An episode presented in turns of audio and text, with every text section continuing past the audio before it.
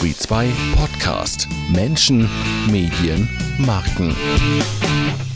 Herzlich willkommen im Turi 2 Clubraum zum Clubfrühstück. Am Sonntag, den 9. Mai, haben wir bei Clubhouse über Politik, PR und Podcasts gesprochen, gemeinsam mit den beiden Kommunikationsexpertinnen Ina Tenz und Bela Ander. Die großen Themen des Gesprächs sind der Podcast von Altkanzler Gerhard Schröder, den Bela und Ina erfunden haben und auch produzieren und die Frage, welche Rolle Audio denn im kommenden Bundestagswahlkampf spielen wird. Außerdem sagt Bela Ander, der ja Schröders Regierungssprecher war, welcher Kanzlerkandidat oder vielleicht welche Kandidatin die besten Chancen hat. Die GastgeberInnen der guten Stunde, die wir mitgeschnitten haben, sind Tess Kadiri und Peter Turi. Viel Spaß. Herzlich willkommen zum Club-Frühstück Nummer 9. Herzlich willkommen im Turi 2 Club Space. Tess, wie hast du die Turi 2 Clubraumpause genutzt? Wir hatten ja jetzt doch äh, anderthalb Wochen nichts.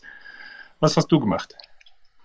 Also ich habe viel außerhalb von Clubhouse gemacht, aber ich habe auch gemerkt, dass es viele Updates gab, die jetzt nichts Großes verändert haben, aber doch ein, ein bisschen. Und es gibt den Launch jetzt, die große Veränderung auf Twitter, die Möglichkeit, Clubhouse ein bisschen fremd zu gehen. Da habe ich aber nur einen Raum mir angehört und war auch ein bisschen verwirrt, um ehrlich zu sein, wie das Ganze funktioniert. Also ich war ein bisschen überfordert und dachte mir, es gibt ja eine App, die das viel besser hinkriegt. Aber wie sind denn deine Erfahrungen mit Twitter Spaces, Peter? Ja, ich äh, hatte zwei in dem, also das, das ploppt ja plötzlich so lila auf, wenn mal was ist bei Twitter. Und äh, ich hatte eine super Erfahrung und eine Erfahrung war das volle Desaster. Wie das? Also erzähl kurz. Ja, also das eine, das Positive war so ein spontanes Gespräch. Plötzlich blinkte es äh, lila. Ich bin rein. Es waren lauter Leute, die alles erste Mal da waren, die auch ganz verwundert waren, dass sie sprechen konnten. Sie kannten sich zum Teil auch gar nicht. War also sehr lustig. Ähm, so, fast so wie in der Anfangszeit von Clubhouse. Und dann bin ich am nächsten Tag in eine Sitzung rein, die war das Volldesaster. Ähm, und das war von den Profis, das war von den Machern von Twitter Spaces und da hat absolut nichts geklappt. Also die, die, haben minutenlang, so ähnlich wie wir jetzt im Vorgespräch, die eigenen Mitarbeiter nicht auf die Bühne bekommen. Die Leute, die sie dann aufgerufen haben, die waren eigentlich komplett desorientiert, wussten gar nicht, um was es ging. Also das war so eine richtige Demonstration, dass sie es irgendwie noch nicht können bei Twitter. Je okay. Jedenfalls noch nicht. Ja, dann bleiben wir doch bei unseren leichten technischen Problemen am Anfang bei Clubhouse. Da funktioniert es ja doch irgendwie und starten hier mit unserem Gespräch mit dem äh, mit unseren Gästen. Ich würde gerne mit dir anfangen. Ladies first, Ina. Du hast relativ TV-lastig gestartet in der Nachrichtenredaktion des TV-Senders der Deutschen Welle. Dann ging es über ein paar Umwege über Radio und so weiter und mittlerweile bist du Geschäftsleiterin Audiostrategie und Content bei ABC Communications. Und jetzt, jetzt sitzt du hier vor deinem Handy und du bist auch zu sehen. Wie geht es dir heute Morgen? Wunderbar, vielen, vielen Dank. Ähm, ausgezeichnet. Es ist sonnig, es ist Muttertag und äh, vielleicht hört ihr sogar die Vögel singen. Ich wandere hier gerade durch unser schönes Dorf auf der Suche nach einer guten Verbindung und bin begeistert über 5G. Es, man hört tatsächlich die Vögel, also schöne, schöner Hintergrundsound. Das war aber eben nicht nur ein Vogel, sondern da ist gleich noch ein Auto vorbeigefahren, oder? Ja, Richtig? wir haben hier ganz wildes Dorfleben. Hier fahren sogar Autos. Ich versuche mal ein bisschen abseits zu gehen, aber auf jeden Fall, äh, jetzt kommt noch eins. Ja, okay. Es ist wie, wie Radio, ja? Es ist wie Radio. Gut, dann sprechen wir mal deinen Mann an. Bela, du bist der Mann, dem Gerhard Schröder vertraut. Du warst sein Regierungssprecher. Du warst aber auch insgesamt zehn Jahre bei der Bild-Zeitung zuletzt als stellvertretender Chefredakteur und Politikchef. Heute bist du PR-Berater oder Kommunikationsberater, sagt man, glaube ich. Guten Morgen, Bela. Hast du heute schon irgendwelche Strippen gezogen? Guten Morgen, Peter. Äh, nein, das habe ich nicht, aber man hört ja nie auf, nachzudenken, entweder über sein eigenes Business oder auch über ähm, die Befindlichkeiten seiner Kunden. Ähm, ich denke, jeder, der, der aktiv ist, der selbstständig ist, äh, der weiß, wovon ich rede. Also es gibt auch schon, oh doch, heute schon tatsächlich. Äh, es kam heute Nacht um ein Uhr eine Mitteilung von einem, wenn wir so sagen wollen, Kunden, war auch tatsächlich einer und äh, der hat mich über einen Vorgang informiert. Ich habe dann auch, war noch wach, ähm, habe dann auch direkt äh, zurückgeschrieben, Also insofern, wenn 1 Uhr Nacht schon heute ist, dann war heute heute, ja. Okay, also wir lernen daraus, der, der Job eines Kommunikationsberaters kennt kein Wochenende. Nein, das kennt er nicht, aber das äh, gut, ähm, das ist so, dass man halt immer ähm, äh, aktiv sein muss, wenn einen, wenn der Kunde ruft, das kann er erwarten und äh, das hat er hat er auch verdient, aber in der Regel ist das äh, nicht so, dass, dass also ich versuche mir schon dann Freiräume zu schaffen, aber es ist einfach so, man denkt halt immer dran und wie, wie kann man dem einen oder anderen aus einer schwierigen Lage helfen oder äh, ihn unterstützen, sich besser darzustellen. Äh, und ähm, das hört nicht auf. Aber diese aktiven Anrufe, da nehmen einige mehr, andere weniger, aber die meisten schon eher ähm, Rücksicht auf die normalen Wochentage, will ich mal sagen. Aber auch nicht jeder, aber das ist auch okay. Wie wir zum Beispiel sonntags am Morgen. Wie wir sonntags am Morgen, ja, aber das ist ja was anderes. Das ist ja ein äh, hoffentlich netter Austausch und, äh, und das andere ist ja wirklich auch ähm, Arbeit. Was bei euch die Arbeitssituation, wie ich finde, ganz spannend macht, ist ja, dass ihr zu zweit eigentlich immer irgendwie arbeitet. Ihr arbeitet nämlich gemeinsam. Peter meinte im Witz noch, die Bunte würde sagen, ihr seid das Powerpaar der Medien. Seit wann seid ihr denn eigentlich zusammen und wo habt ihr euch kennengelernt? Oh, das ist aber jetzt ganz privat. Ich dachte, du fragst, wann wir uns. ähm, naja, wir haben uns. Äh, oder Ina, möchtest du das beantworten? Geht doch eigentlich nicht. Es braucht ja Bedenkzeit, Fehler. Nein, nein, gar nicht. Nein, nein, also. Ähm, also tatsächlich ja. äh, bin ich so ein Typ, ich merke mir so etwas äh, nie. Ich bin nicht so der Jahrestag-Mensch. Äh, ich könnte jetzt nicht sagen, wir sind genau an dem Tag irgendwie zusammengekommen, aber ich weiß, es ist schon eine Weile her, über zehn Jahre und ähm, ja, so sollte es sein. Ja, wir haben uns kennengelernt tatsächlich ähm, in Hannover, wo wir beide waren. Ich war damals äh, Kommunikationschef von AWD, Ina war äh, hier bei FFN ähm, äh, Programmchefin. Äh, ich sage das immer falsch, Ina ist Programmchefin richtig? Ja, solange du mir keine Tiernamen gibst. Programmchefin. Und da, es gab eine Feinheit mit diesem Titel und deswegen äh, weiß ich, einmal habe ich da irgendwas falsch gesagt. Und äh, wir haben uns kennengelernt. Ähm, wir wissen beide auch noch, wer uns da zusammengebracht hat, zufällig an einem Abend. Äh, das war eine öffentliche Veranstaltung und ähm, ja, und äh, wie sagt man auf Englisch, we hit it off right away. Ähm, und äh, und äh, ja, und äh, ever since äh, sind wir also, zusammen. Um es genau zu erzählen, es war eine Fotografin, die sagte, äh, ihr zwei da, stellt euch mal zusammen, weil wir warten auf Christian Wulff mit seiner neuen Freundin Bettina und wenn die nicht kommen, dann machen wir mal ein Foto von euch. So war es. Ja. Ja. Super. Waren wir. so hat so sozusagen als Ersatz, Ersatz ja, äh, Bundespräsidentenpaar. Mhm. Wir haben uns Christian und Bettina zusammengebracht, der damals noch nicht Bundespräsident war. So lange ist das her tatsächlich. Okay. Und äh, habt ihr eigentlich damit gerechnet, dass ihr jemals zusammenarbeitet? Weil Ina, du warst ja dann nach FFN auch Programmchefin bei äh, äh, Antenne Bayern. Ähm, habt ihr das, war das so ein Ziel, auch zusammenzuarbeiten? Das hat ja Vor- und Nachteile, wenn man äh, beruflich und privat alles zusammen macht. Ne? Also Nachteile habe ich noch nicht entdeckt, aber okay. ähm, wie alles hat es sich einfach so ergeben. Das war so im Fluss und ähm, Bela, das kannst du vielleicht sogar besser erzählen. Du hattest einfach Gedanken, auch wie du deine Company ein bisschen ausbauen kannst, welche Bereiche noch fehlen, wo wir gemeinsame Stärken haben. Und ähm, ich hatte eben die Erfahrung aus der Audiobranche mitgenommen und auch gesehen, dass ganz viel Potenzial und vor allen Dingen auch Spaß und ähm, ja, neue Aufgaben und eine Weiterentwicklung. Und das hat mich sehr gereizt.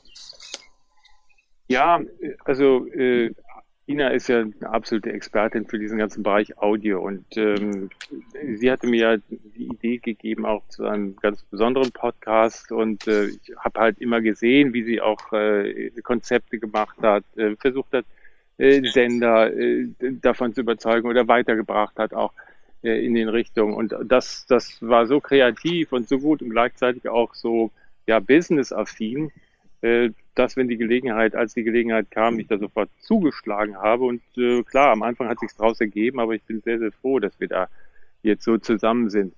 Ähm, auch auf diese Art und Weise. Und natürlich hat es am Anfang ähm, Dinge gegeben, die ähm, äh, Leute, die gesagt haben zu uns, ey, sag mal, wie geht denn das überhaupt? Äh, könnt ihr das, könnt ihr das denn überhaupt zusammenbringen, das Private? Und dann seht ihr euch ja 24 lieben und ähm, und äh, ja, ah, ich könnte das nicht, hat mir eine ähm, auch eine sehr erfahrene Redakteurin gesagt, mit, mit meinem Mann die ganze Zeit.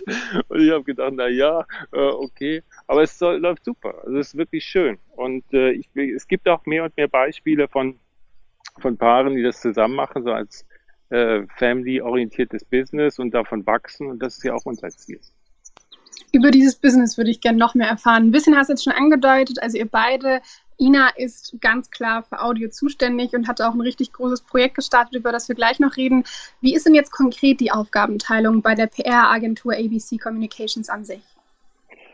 Ja, wir haben ja, also neben dem, neben dem immer wichtiger werdenden Audiobereich ähm, haben wir im Grunde drei Schwerpunkte. Das eine ist ähm, Krisen, äh, PR und äh, PR. Ich mag das Wort PR eigentlich nicht so sehr, aber gut, Krisen, Kommunikation und ähm, weil ich sage auch, warum PR ist für mich immer so, ne, da hat einer eine neue Seife und dann geht er hin und sagt, macht mal eine Seife oder irgendeiner hat irgendwelche Pillen und dann geht er mit seinen komischen äh, äh, Newslettern da in die Redaktion. Ich meine, wir kennen das ja alle als Journalisten, wie das äh, früher gelaufen ist und so ganz anders läuft das heute auch nicht. Und ähm, da ist die Arbeit schon etwas diffiziler, auch von vielen der anderen, denke ich mal, die in diesem Bereich tätig sind. Also es ist einmal die Krisenkommunikation, Menschen, die eine schwierige Lage haben, ähm, aufgrund von äh, ja, persönlichem oder Fremdverschulden oder sich da drin sehen, die wenden sich an uns vertrauensvoll, um ihnen da zu helfen. Dann ist damit verbunden die Fragen der Positionierung. Ein weiterer, zweiter, sehr, sehr wichtiger Bereich ist die sogenannte Litigation PR ein Begriff, der hier in Deutschland noch nicht so gebräuchlich ist, kommt eigentlich aus Amerika, wo man erkannt hat, dass man zwar im Gerichtssaal gewinnen kann, aber in der Öffentlichkeit verlieren oder sogar beides. Also es ist die Erkenntnis, dass bei Prozessen, meist großen Prozessen, es auch jemand braucht, der die Sprache der Anwälte äh, und auch der gegnerischen Anwälte in die Öffentlichkeit übersetzt. Das ist ähm, vielleicht vergleichbar ein bisschen mit politischer Kommunikation, weil das sehr, sehr diffizil ist und ganz viele Komponenten in einer sehr, sehr aufgeregten, aufgeheizten Atmosphäre da zusammenkommen. Und das dritte ist halt die Kommunikation für äh, Stiftungen und Individuen. Das ist sehr unterschiedlich und richtet sich je nachdem, äh, was der oder diejenige gerade möchte. Und bei dir, Ina, was ist gerade so dein, dein wichtigstes, größtes Projekt? Wenn du morgens aufwachst, worauf freust du dich? Also am meisten freue ich mich tatsächlich erstmal aufs Frühstück. Aber äh, das wichtigste Projekt, das wir gerade am Start haben, ist Femotion Radio, ein Frauensender. Ähm, ich berate die Teutocast, das ist die Holding, die Firma in Leipzig, die zeitgleich, nahezu zeitgleich drei bundesweite DAB-Sender an den Start bringt. Ein Männerradio, das ist bereits on air, dann ein, äh, äh unser Frauenradio am 13. Mai und die starten ebenfalls auch ein Sportradio Ende Mai. Und das ist natürlich maximal ambitioniert, wenn man überlegt, dass so einige öffentlich-rechtliche Sender fast irgendwie drei Jahre brauchen, um so einen Sender zu planen und an den Start zu bringen. Und äh, wir hatten insgesamt zehn Wochen Zeit und sind gerade in der heißen Phase. Und es macht irre viel Spaß. Es ist ein tolles Team. Und ja, ich bin sehr gespannt.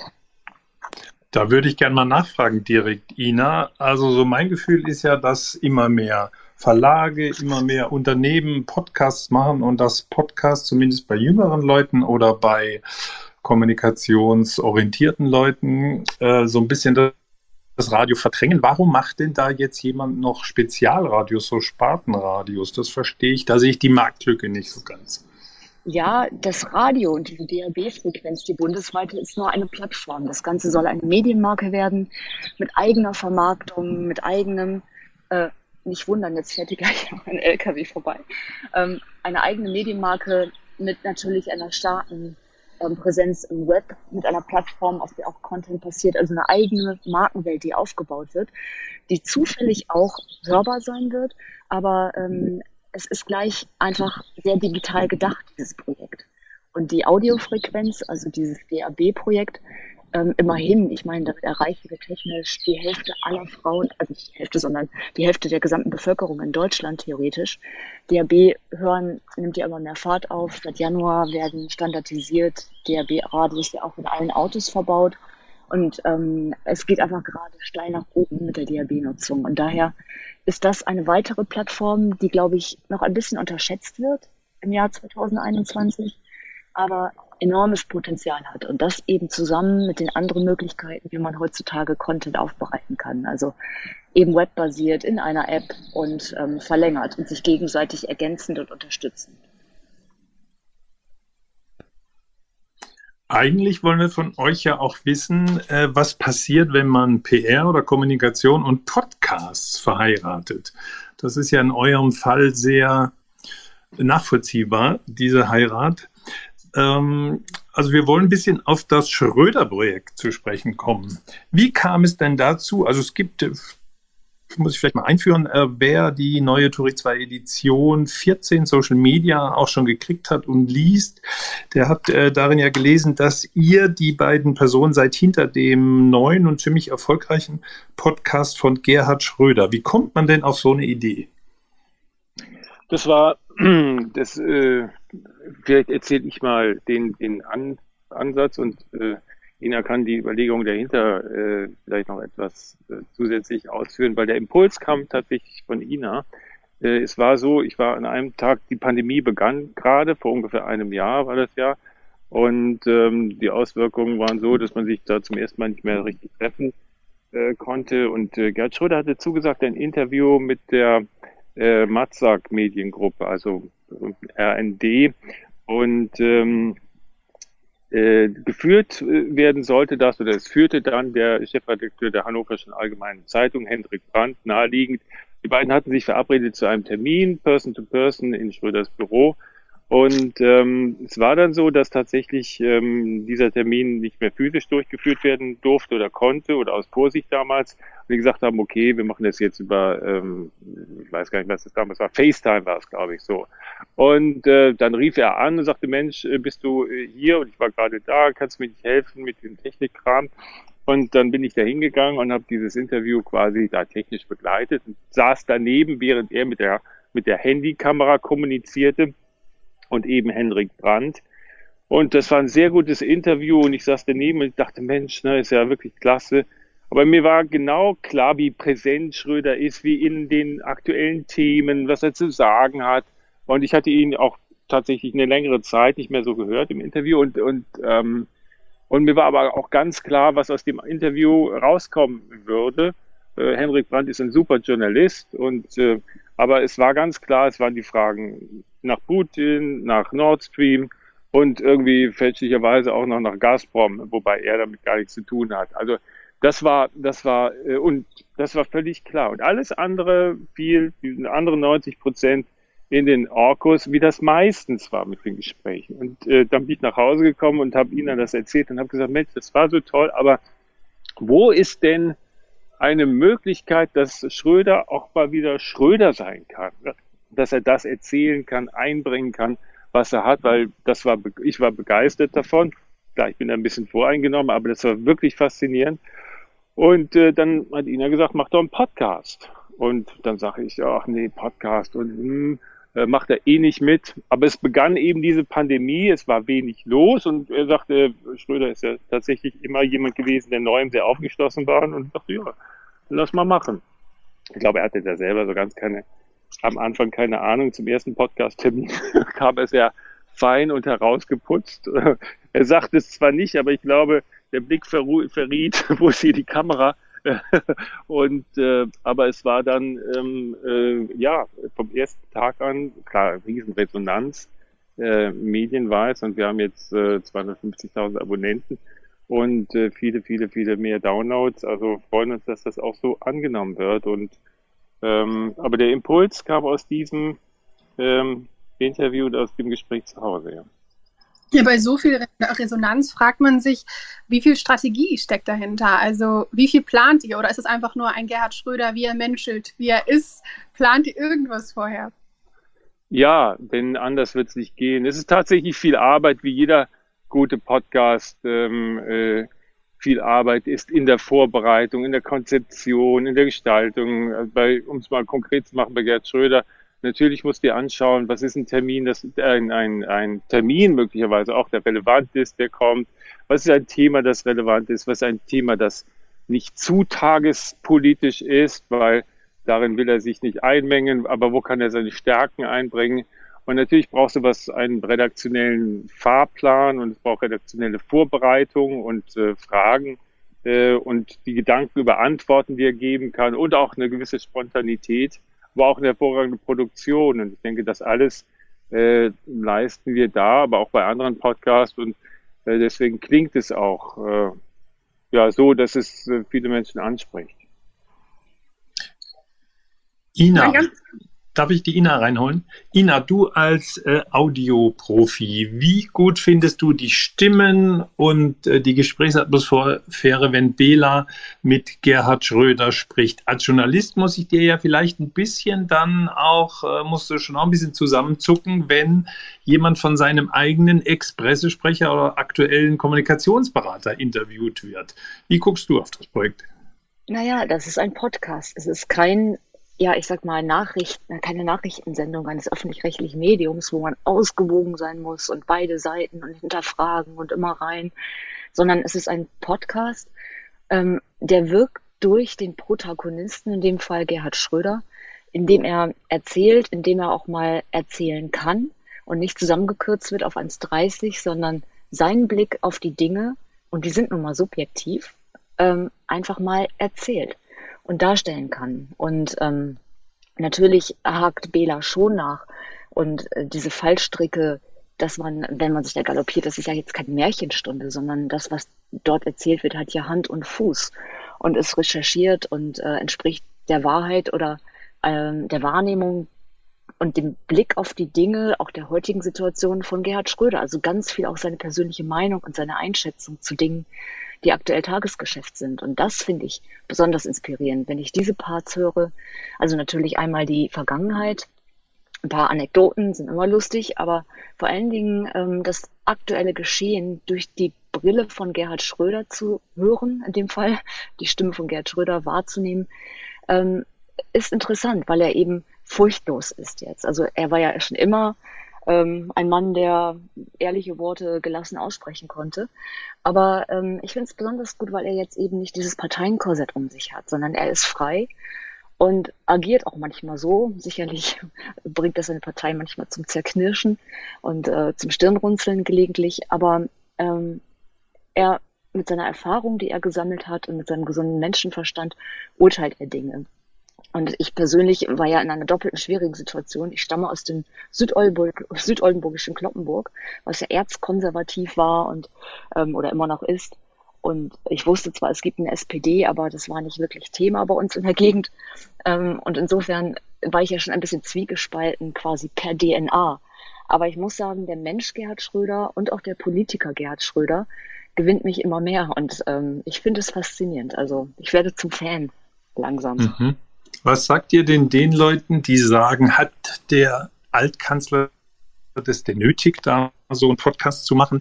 Es gibt ja einen SPD-Vorgänger, der eine lange publizistische Karriere nach seinem Kanzleramt hatte. Äh, ich meine Helmut Schmidt, der ja Herausgeber war ähm, bei der Zeit und, und sowas wie ein Gewissen war und immer beliebter wurde, je älter er wurde. Ähm, das ist schon ein Unterschied, ob man bei der Zeit Herausgeber ist oder ob man selber so einen Podcast macht. Also was sagt ihr den Leuten, du vielleicht Bela als Strategieberater, die sagen, hat er das denn nötig?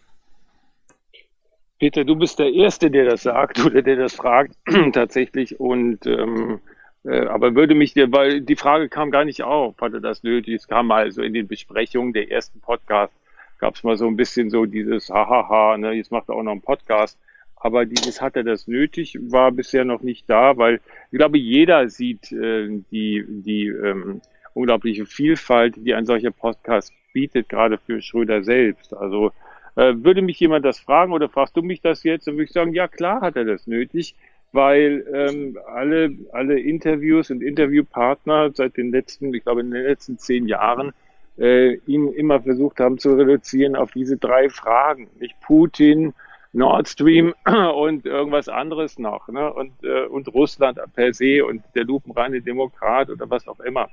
Also ähm, das kann man ja tun. Und wenn man glaubt, dass man journalistisch ähm, äh, nur diese Fragen stellen muss, äh, um in der Redaktion keinen Ärger zu bekommen oder weil es ihr einen selber treibt oder weil man äh, jemanden wie Gerhard Schröder unbedingt stellen muss mit diesen Fragen, dann ist das alles legitim und dann soll man das tun.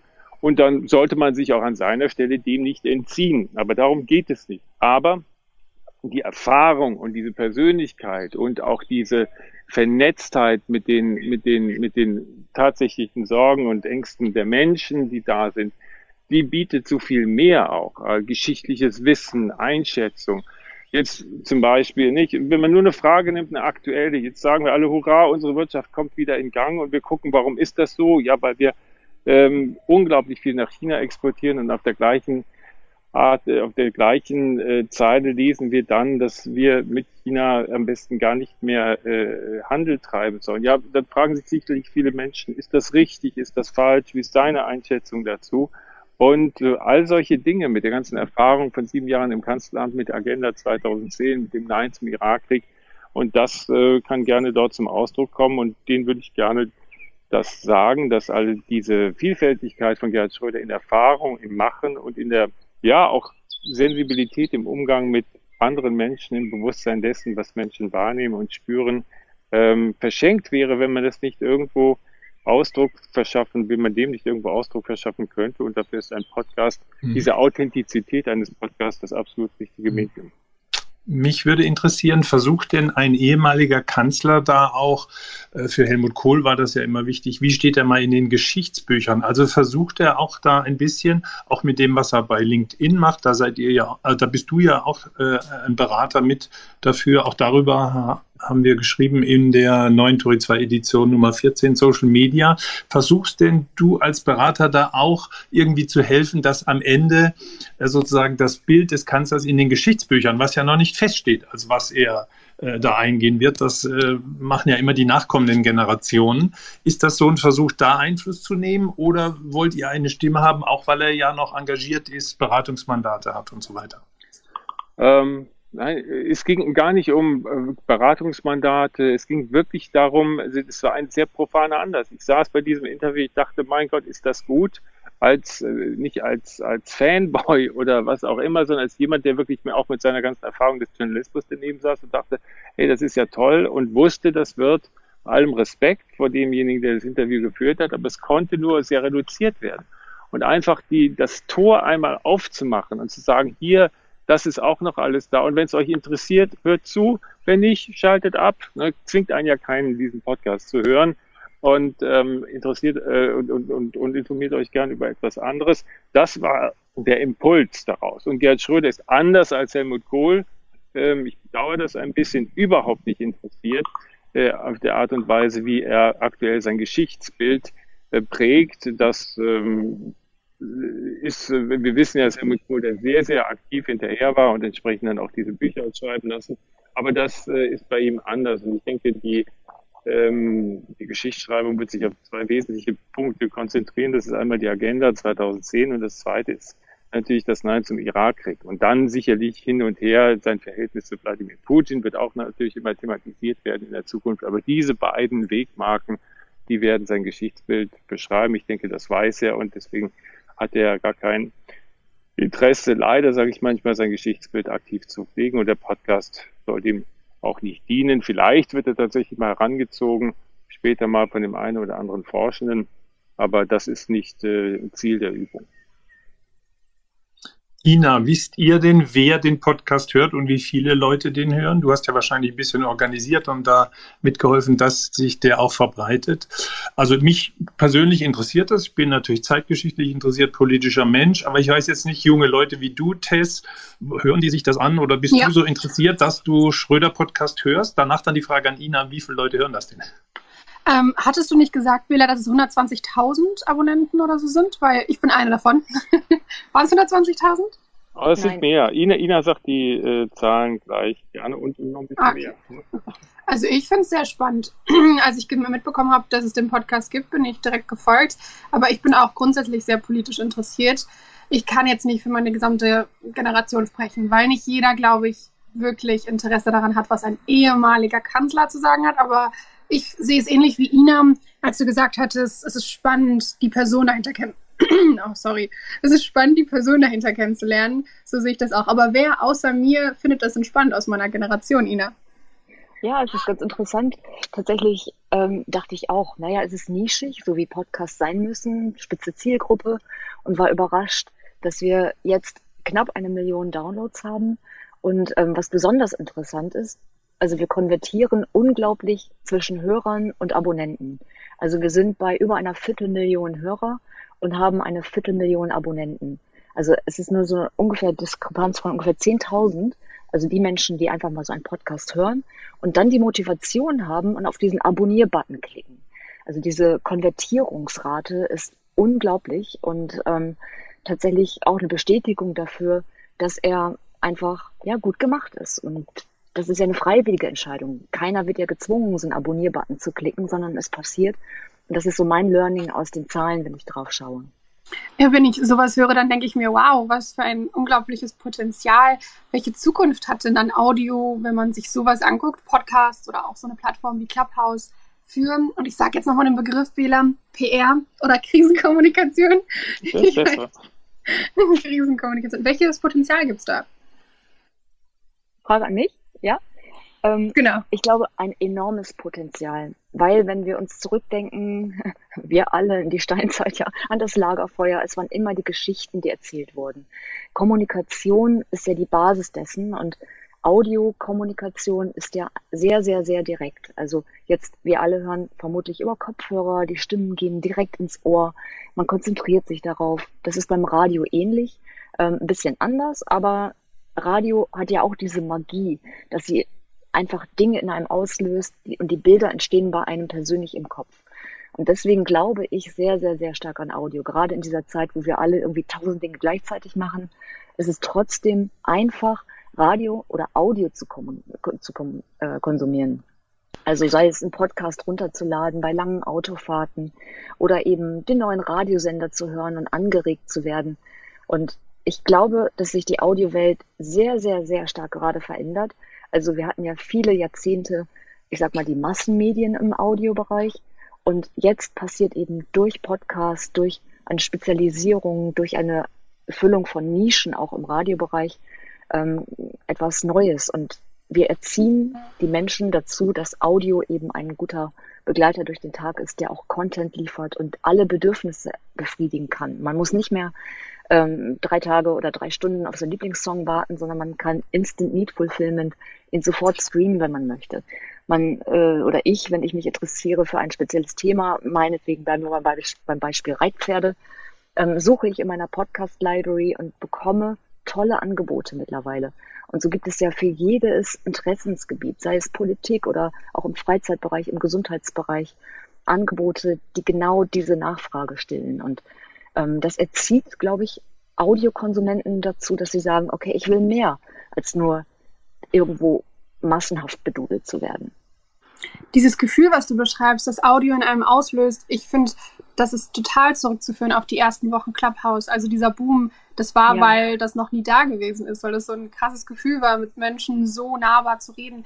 Aber wie siehst du Clubhouse denn gerade? Also es sieht jetzt ein bisschen magerer aus, also ein bisschen weniger Leute hier drauf, als es am Anfang war. Gibt es da noch eine Zukunft oder Potenzial? Ja, also äh, ich will nicht sagen, der Lack ist ab, aber es gibt natürlich dieses Modell Clubhouse, das von anderen Plattformen kopiert wird. Ihr hattet ja vorhin drüber gesprochen.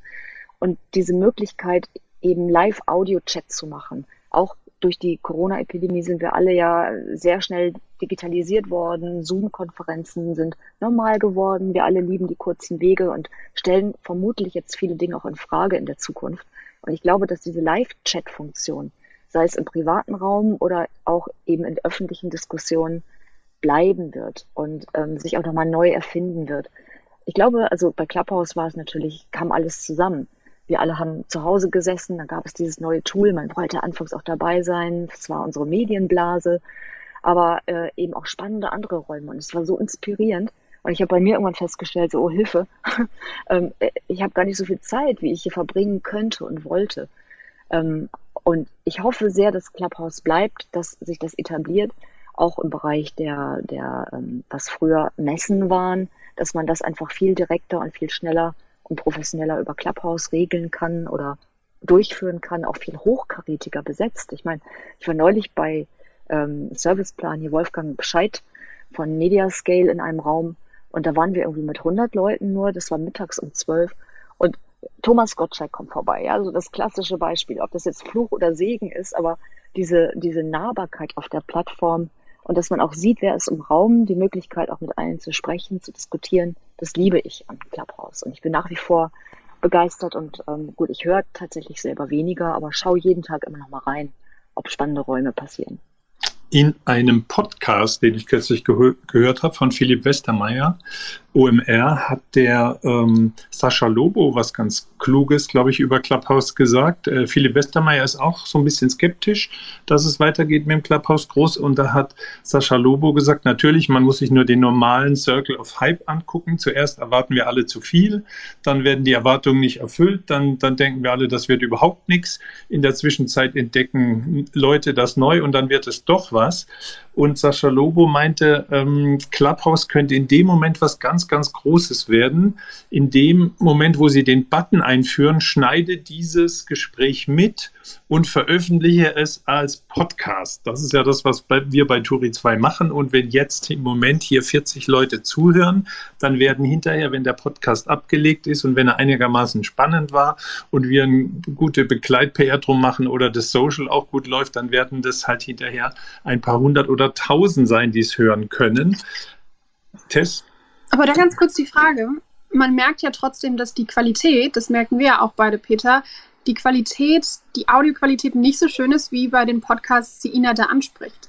Also vielleicht direkt die Frage an Audioprofi. Das, was Peter erzählt hat, das sehe ich auch.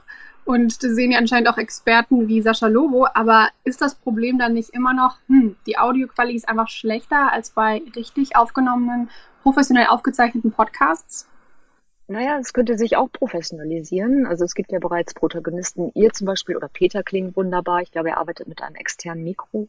Und ähm, oder Uwe Bahn, ne, der Nein. produziert eine richtige. Nein, Nein ich spreche einfach in mein Handy. Ja, aber das machst du ziemlich professionell.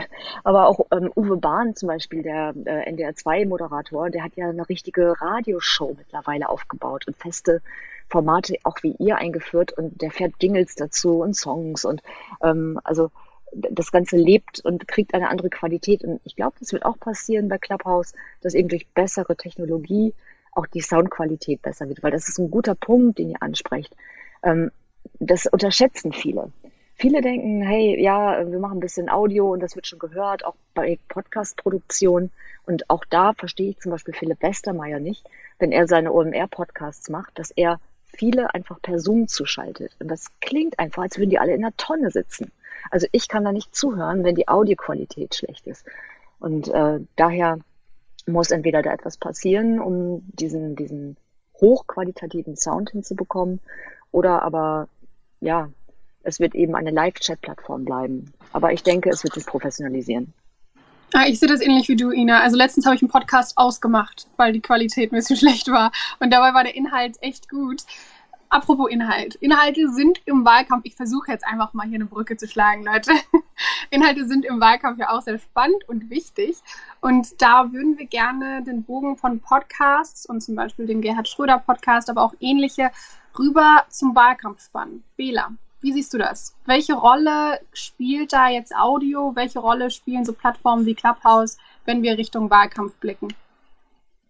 Audio hat eigentlich immer für den, der es genutzt hat, eine große Rolle gespielt oder spielen können im Wahlkampf. Äh, das haben einige gemacht, andere haben es, ähm, haben es vernachlässigt. Ähm, wir selbst haben das im letzten Wahlkampf, den ich für Gerhard Schröder begleitet habe, äh, sofern man das als Beamter und Regierungssprecher machen darf, aber war ja doch dabei, ähm, dann äh, zum Beispiel sehr stark äh, auf damals auf Radiointerviews Wert gelegt und haben bei jeder Veranstaltung, wo wir waren, auch die äh, Lokalradios zusammengeholt, äh, wissend natürlich auch, dass es hier eine direkte Möglichkeit gibt, mit, äh, mit Menschen zu kommunizieren, mit erheblicher Reichweite, die ähm, ansonsten äh, nicht erreicht werden und von anderen damals eben nicht genutzt worden. Oder wir haben das erste große, äh, sehr stark eben damals von Lutz Kuckuck initiierte Kanzler-Radio-Duell, äh, Kanzler-Kanzlerinnen-Radio-Duell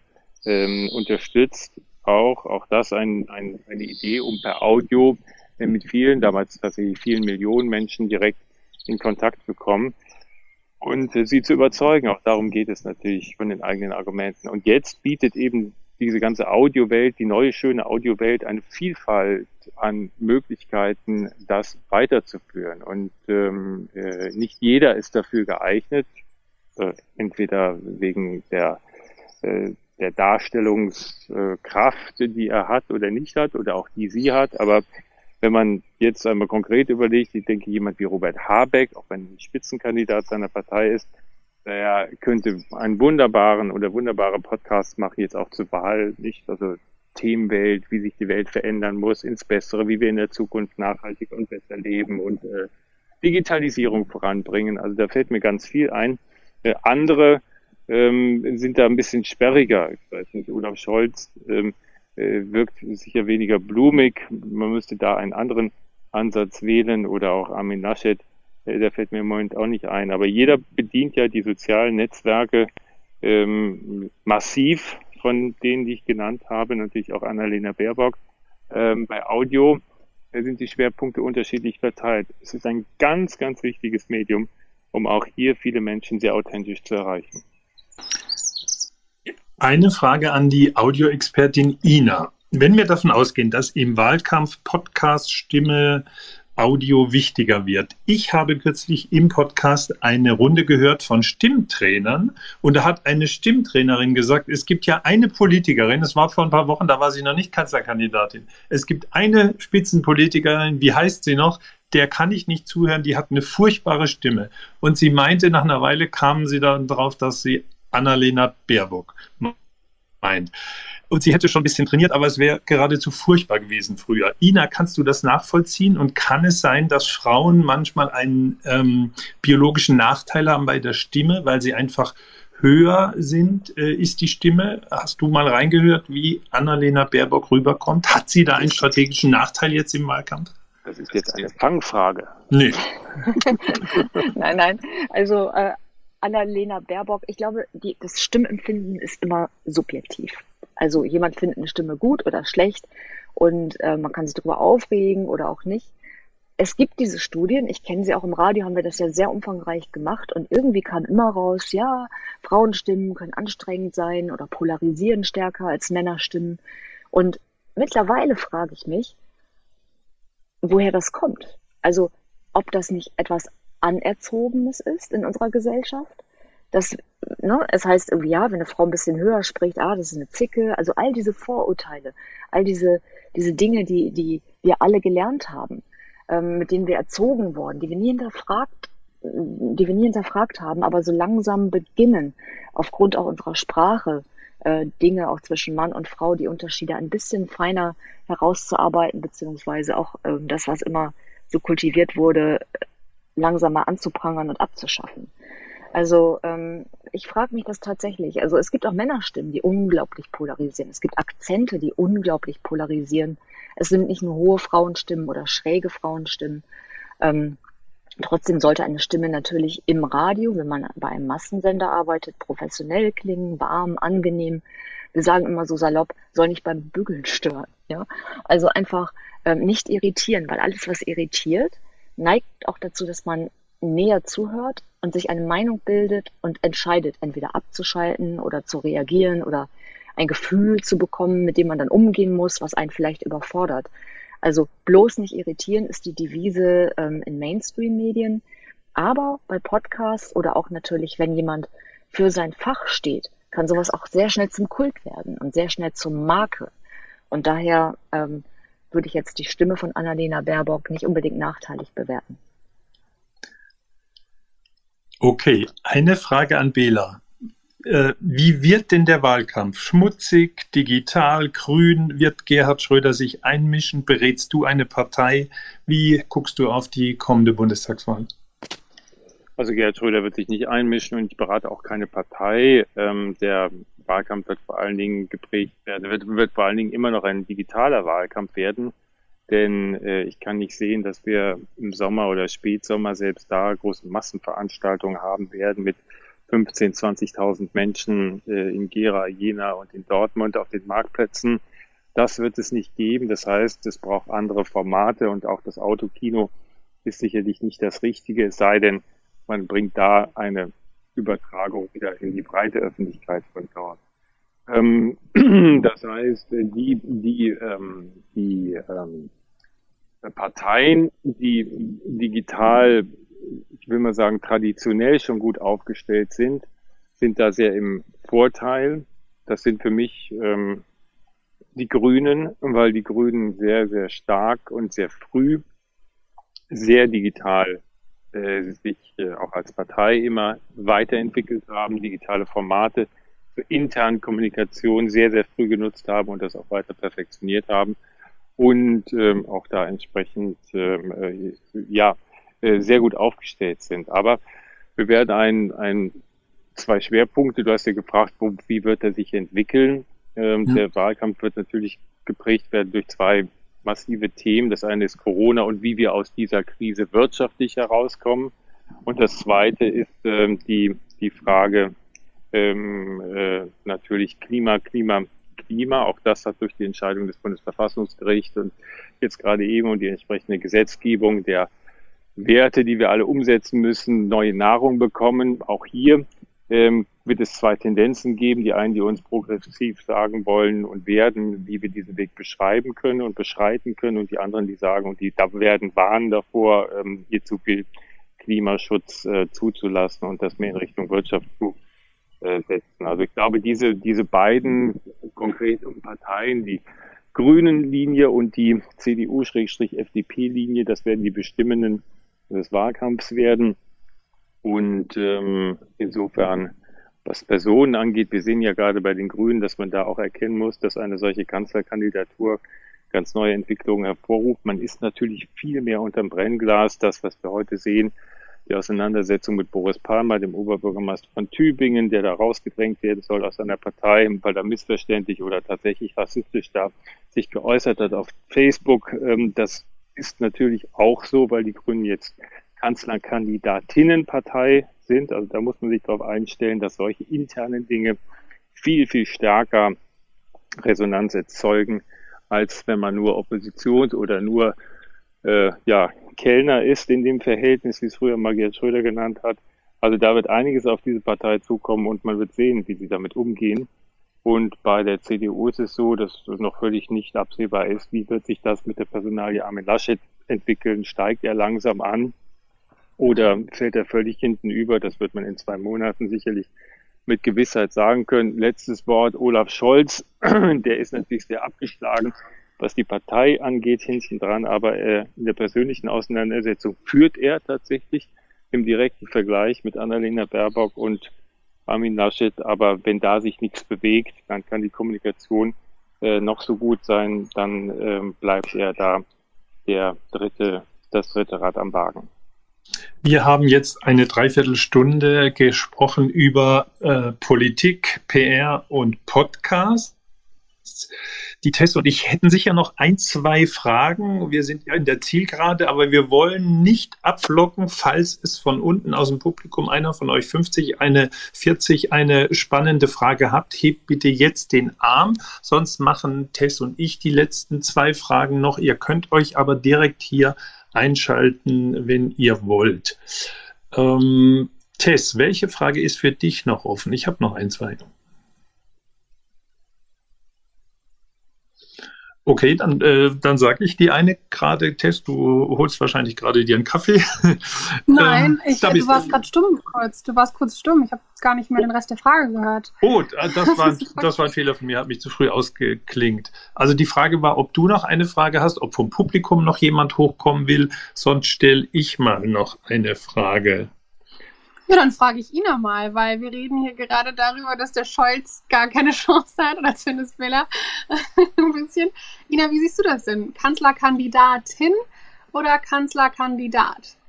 ein bisschen eine Chance, habe ich gesagt. Ne? Also, also, ja, das, das, also in der direkten, in der direkten Auseinandersetzung führt er bei beiden. Also wenn man fragt, wen hätten Sie lieber als Kanzler, Annalena Baerbock oder Olaf Scholz oder Armin Laschet oder Olaf Scholz, äh, dann führt er tatsächlich im direkten Vergleich. Aber die SPD ist mit 14 oder 15 Prozentpunkten natürlich weit hinter äh, äh, den Grünen und auch weit hinter der CDU. Also wenn da nichts passiert, dann kann er noch so gute persönliche Werte haben äh, dann wird da sich nichts bewegen. Also um ja, die Frage zu beantworten, ich persönlich ähm, entscheide da jetzt nicht, ob Frau oder Mann, sondern tatsächlich nach Parteiprogramm. Und ähm, da kann man sicherlich viele Dinge hinterfragen bei jeder Partei. Und äh, ich werde auf jeden Fall da mein Kreuz machen, ähm, wo ich mich politisch am wohlsten fühle, aufgehoben und gesteuert quasi. Aber äh, ja, spannende Frage. Also es bringt auf jeden Fall frischen Wind in den Wahlkampf, finde ich, und eine gute Diskussion. Und einfach die Tatsache an sich bewirkt ja schon vieles. Ähm, auch wenn ich jetzt an unseren Frauensender denke, Rolle der Frau, ähm, niemand, niemand würde sagen, ja, der Laschet, hm, kriegt er das hin? Ja, der hat ja drei Kinder, ja, Donnerwetter. Ne? Das wäre nie ein Thema, nie. Und deswegen finde ich es einfach spannend zu sehen, was passiert, eben wenn immer mehr Frauen auch in solche Führungsrollen weiter hineinwachsen. Ich meine, wir tun ja alle so, als hätten wir keine Kanzlerin gehabt bislang. Ähm, ich meine, Angela Merkel hat uns nun mal 16 Jahre ja. regiert, ja. Und das ist einfach total spannend. Also ich schweife vielleicht ein bisschen ab, aber ich finde es total interessant, wenn man sich so ein bisschen beschäftigt. Ich habe das vorher ehrlich gesagt nicht so getan mit diesem, ähm, ja, mit Gender Gap oder auch ähm, generell dieser Diskrepanz und keiner Gleichberechtigung der Frau, weil ich persönlich eben nie diese Erfahrung machen musste. Aber je mehr man sich jetzt mit, dem, mit diesem Thema auseinandersetzt, durch den Thema, ähm, durch, durch den Sender Motion auch, durch die Arbeit daran, ähm, sieht man einfach dieses Ungleichgewicht tatsächlich noch. Und wir hatten neulich eine Diskussion, eine unserer Morgenmoderatorinnen, die wir ähm, engagiert haben, hat zweimal Aufträge verloren, einfach dadurch, dass sie schwanger war. Also zweimal hat der Arbeitgeber gesagt, so nee, wir beenden jetzt hier mal das Arbeitsverhältnis. Das war rechtlich vielleicht sauber, aber moralisch ja fragwürdig. Und wir haben dann darüber gesprochen und in dieser Diskussion kamen ganz viele, die sagten, ja, ich habe ähnliche Erfahrungen gemacht, ja, ich kam aus der Elternzeit zurück, wurde an so einen Katzentisch gesetzt. Und auch generell sagten ausnahmslos in unserer Runde alle Frauen, die ähm, die Erfahrung gemacht haben, dass sie schwanger waren und ihrem Chef es sagen mussten.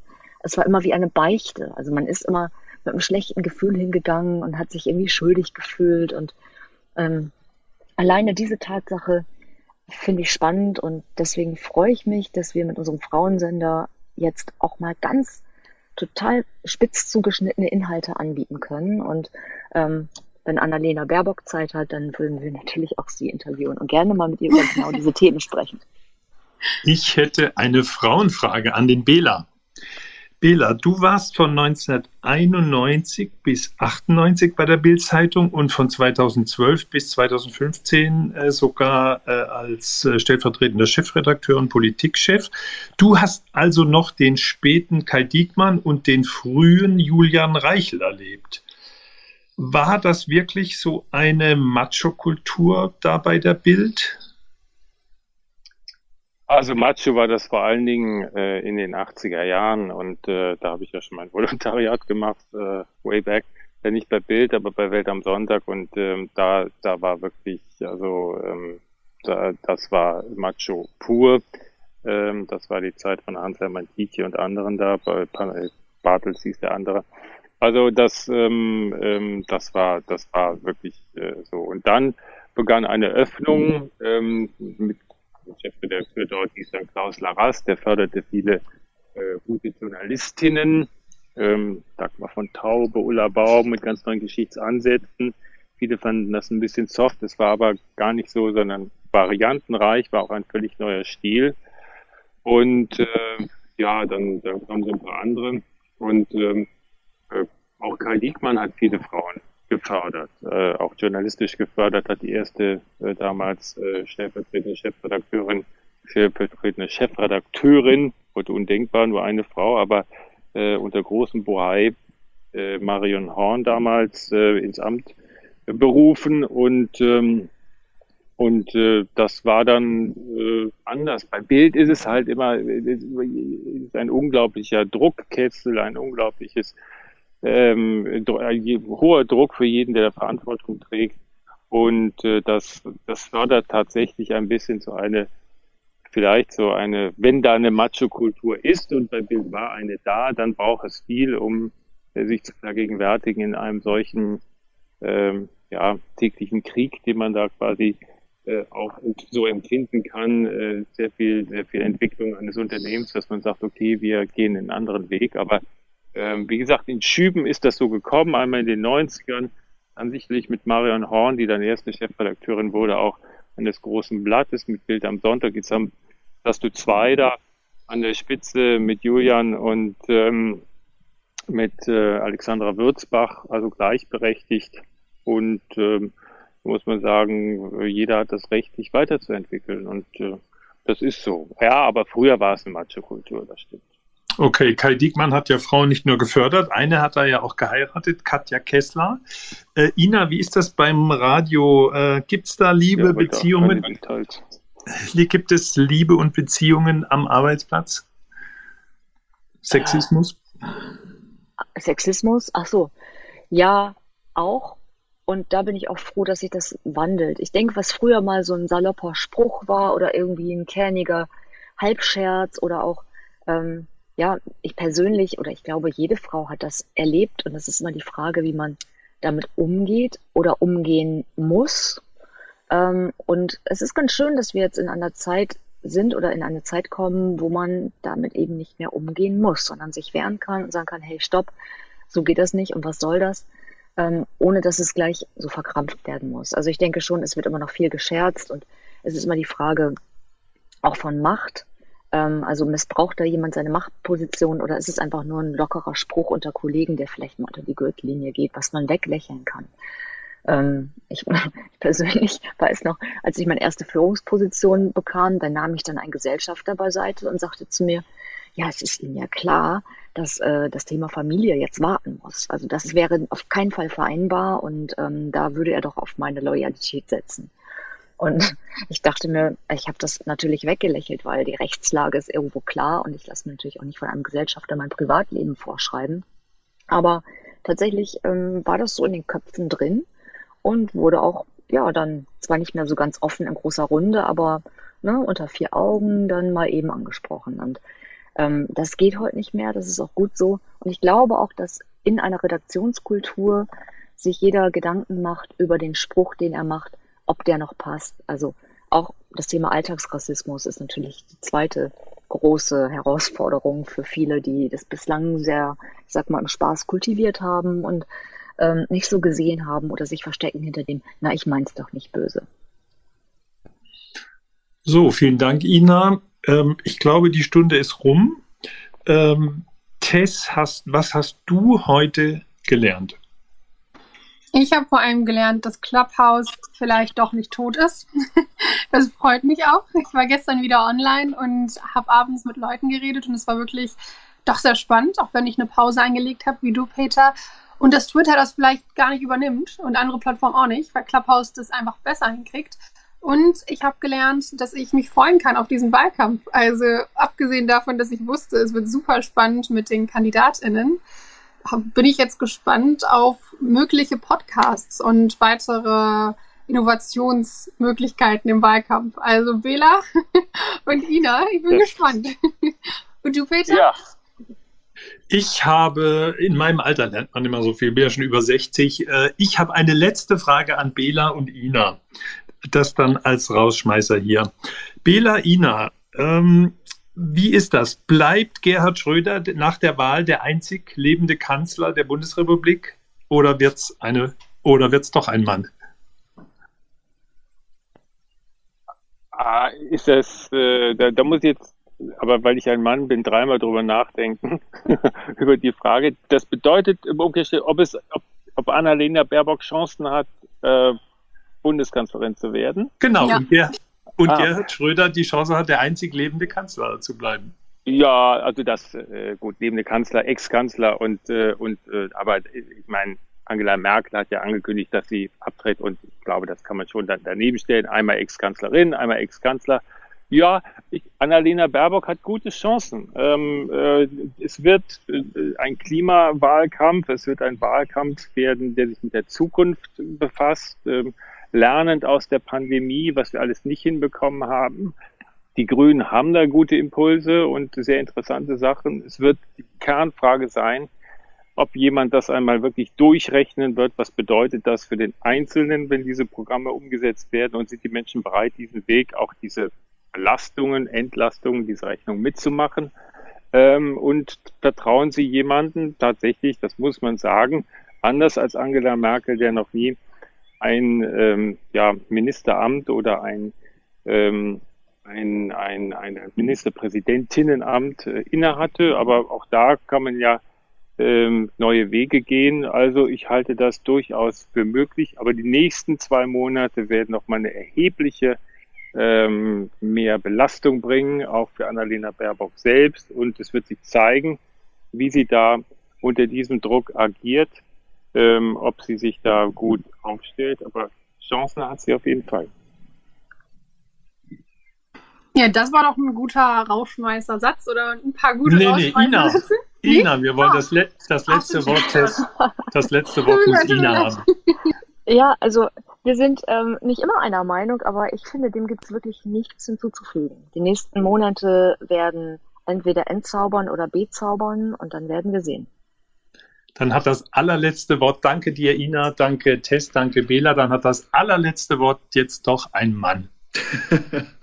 ja, das war das Turi 2 Clubfrühstück am Sonntag, den 9. Mai. Ina, Bela, Peter, Tess. Ganz vielen Dank für diese inspirierende Runde, für die spannenden Einsichten, die wir heute bekommen haben. Für alle, die jetzt später dazugekommen sind oder das Gespräch nachhören, weitergeben möchten, wir veröffentlichen den Mitschnitt im Laufe des Tages auf turi2.de und auf den entsprechenden Podcast-Plattformen. Ähm, der Turi 2 Clubraum, der öffnet sich auch bald schon wieder. Ähm, da treffen wir uns äh, zum Beispiel am Mittwoch jetzt äh, mit Sebastian Mattis, dem neuen Chefredakteur des Handelsblatts. Peter wird das Chefgespräch mit ihm führen. Da geht's um die Disruption bei Deutschlands wichtigster Wirtschaftszeitung. Am Mittwoch 19 Uhr geht's los. Es gibt noch weitere Termine im Clubraum, die findet ihr auf turi2.de slash Clubraum. Und wenn ihr direkt informiert werden wollt, wenn wir hier im Clubraum was planen und starten, dann folgt doch einfach dem Turi Turi 2 Logo auf der Bühne, dann bekommt ihr eine Push-Meldung auf euer Handy. Für heute sagen wir Tschüss, wünschen noch einen schönen Sonntag. Tschüss zusammen.